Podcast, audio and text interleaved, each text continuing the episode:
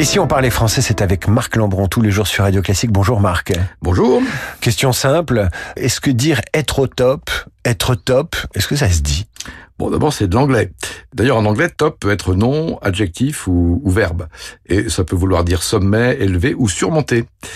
Alors, le nom anglais top se rencontre dans la locution, en français, si j'ose dire, dans la locution composite au top, euh, qui veut dire en réalité au sommet.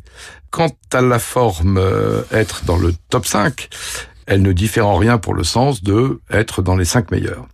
Alors on trouve plein d'autres tournures avec cet anglicisme et toutes ont des équivalents français qu'il serait dommage de laisser euh, inemployés. La langue est là pour euh, servir et pour nous mettre au top, si j'ose dire. Alors exemple, euh, on dira faire partie des trois meilleurs plutôt que être dans le top 3. On dira c'est très bien plutôt que de dire c'est top. Et on dira c'est formidable plutôt que de dire c'est top génial.